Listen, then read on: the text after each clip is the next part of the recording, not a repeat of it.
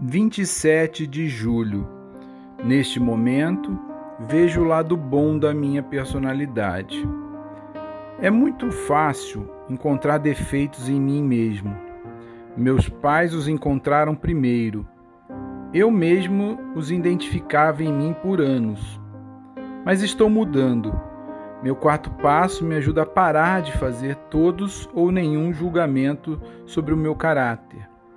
Não sou perfeito, mas também não sou totalmente ruim.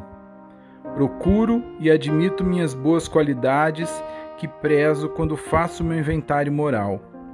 Isso me ajuda a encontrar equilíbrio e a criar um retrato mais realista de mim mesmo.